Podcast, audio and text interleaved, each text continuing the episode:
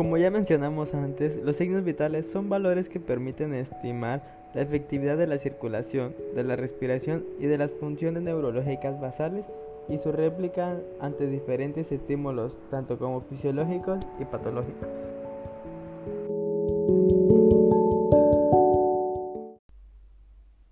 Estos valores tendrán principales variaciones que afecten a los signos vitales. Uno de ellos es la edad. El pulso y la frecuencia cardíaca sufren variaciones normales desde recién nacido hasta la senitud. La frecuencia cardíaca es mayor en los niños y más baja en los adultos. A este les toma más tiempo para que la frecuencia cardíaca se acelere durante el ejercicio y para que desacelere al iniciar el reposo.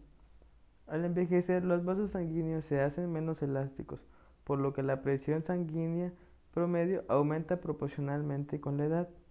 Los vasos sanguíneos también se vuelven más lentos para responder a los cambios de posición del cuerpo y a la hipotensión postural. La regulación de la temperatura corporal es más difícil en edades extremas.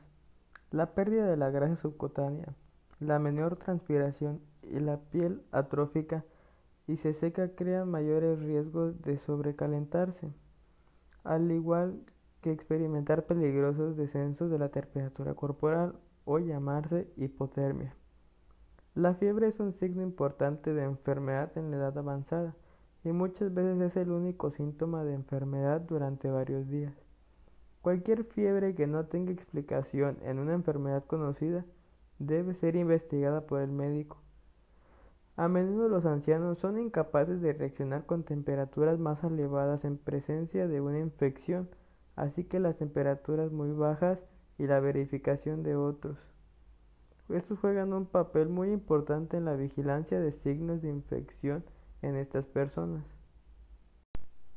Las personas de edad avanzada presentan una disminución en la respuesta a la reducción de los niveles de oxígeno o al incremento de los niveles de dióxido de carbono, porque la frecuencia y profundidad de la respiración no se incrementan como es debido. Aunque la función pulmonar disminuye un poco, generalmente los cambios se presentan solo en la función de reserva. Otro factor que afecta es el género. La mujer mayor de 12 años suele tener el pulso y la respiración más rápido que los hombres con edades similares.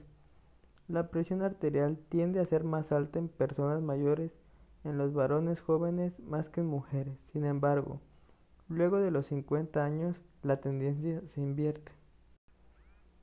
El ejercicio físico. La velocidad del pulso aumenta con la actividad física. Los atletas mantienen normalmente un estado de bradicardia debido a la mayor fuerza de contracción del corazón. El ejercicio aumenta la producción de calor por la actividad muscular y aumenta temporalmente la frecuencia respiratoria por el aumento del metabolismo. El embarazo acelera el pulso a medida que avanza la edad gestacional también apura y superficializa la respiración, en especial al final de este periodo. También altera el patrón de respiración torácico. Acompañado de una sutil disnea fisiológica, el embarazo es una condición funcional que afecta mucho a la presión arterial. Por tal razón se le debe brindar una especial atención ya que son muy cercanas y complejas las condiciones que delimitan lo normal de lo patológico.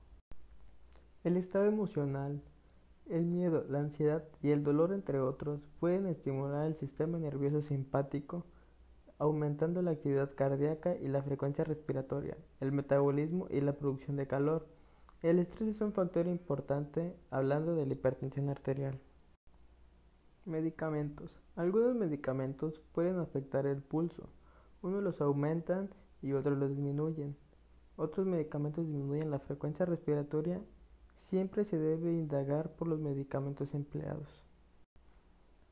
La fiebre aumenta el pulso compensando la vasodilatación periférica secundaria al ascenso de la temperatura.